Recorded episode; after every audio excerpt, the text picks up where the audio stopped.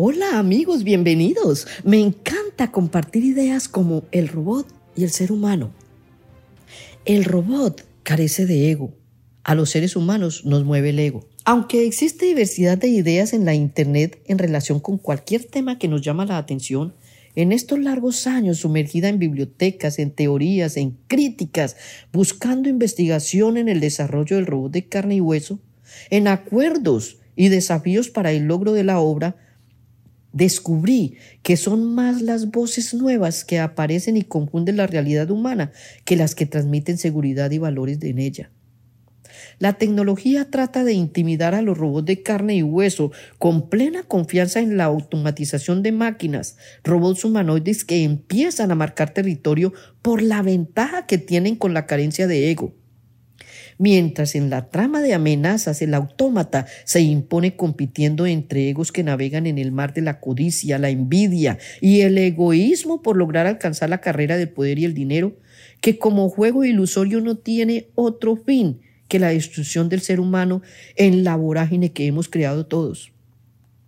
Sin embargo, mi aventura como niña deslumbrada en este desafío buscaba en todas partes la forma de comprobar el potencial humano sobre la tecnología, que a mí también me traía confundida.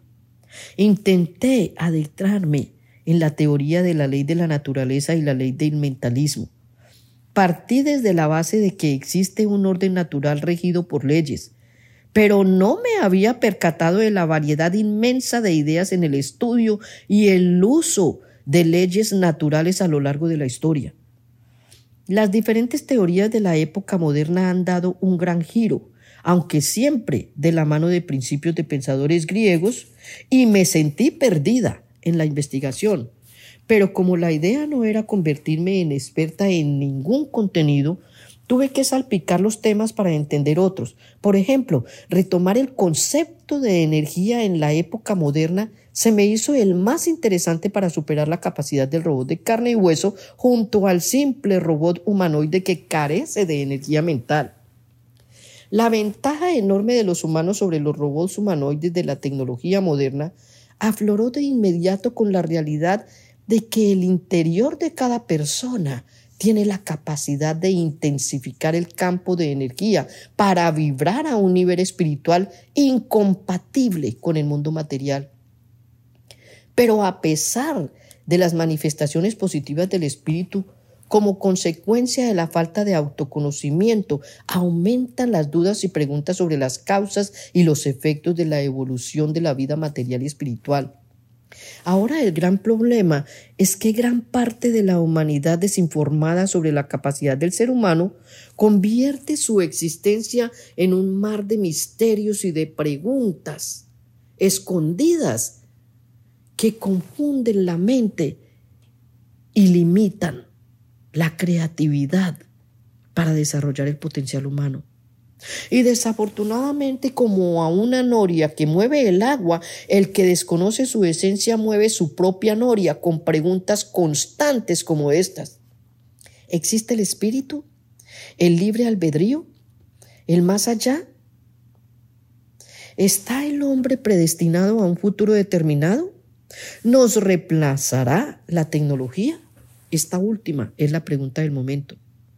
Por tanto, en el sistema robótico en el que vivimos, se hace más fácil creer que los seres humanos somos simples máquinas biológicas y que la tecnología alcanzará la capacidad de reemplazarnos.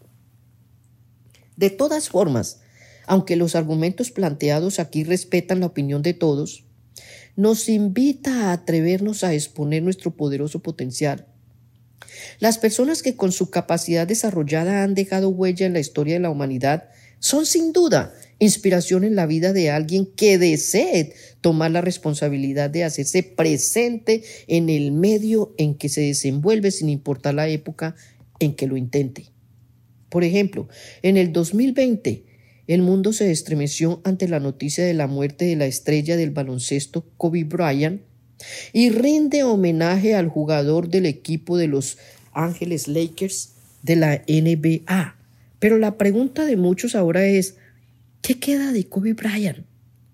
se me vino a la memoria la entrevista que le hizo Mauricio Pedrosa a Kobe en el 2015, la cual me causó un gran impacto, en particular una respuesta de Kobe. Pedrosa le pregunta, las cosas que ganaste no solo se pueden ver con trofeos y anillos. De las cosas que ganaste, ¿de qué te sientes más orgulloso? El jugador le contesta, el camino del espíritu. Porque en la vida hay ciertos momentos que son difíciles, hay momentos en los que te sientes que no puedes dar, que no puedes continuar. ¿Que has perdido la partida? No, no. Hay algo dentro, un fuego que está siempre allí, siempre. Sin ese fuego no puedes ganar nada. El fuego del espíritu es la cosa más importante para mí, contestó el jugador. Buscar ese fuego es lo más difícil, pero allí está ese espíritu al que Kobe se refiere para mover el potencial único que tenemos todos. Esto es lo que el jugador dejó para la historia un ejemplo de campeón, de potencial, un potencial desarrollado, buen padre, buen amigo y un ser espiritual excelente de una estrella. Es esa fuerza de la que él habla, ese fuego es la fuerza de Dios para identificarnos con el Ikigai, ese Ikigai que ahora está de moda, que es para los japoneses, ese propósito para levantarse cada día, cada mañana y dar lo mejor de ti. En Occidente es para nosotros ese propósito vital con el que me levanto todas las mañanas con pasión, con misión y con talento para dar lo mejor de mí. En el próximo segmento voy a traer una clave para que todos empiecen a descubrir ese ikigai, ese propósito vital que todos tenemos y hay muchos que no saben cómo empezar. Los espero en el próximo segmento.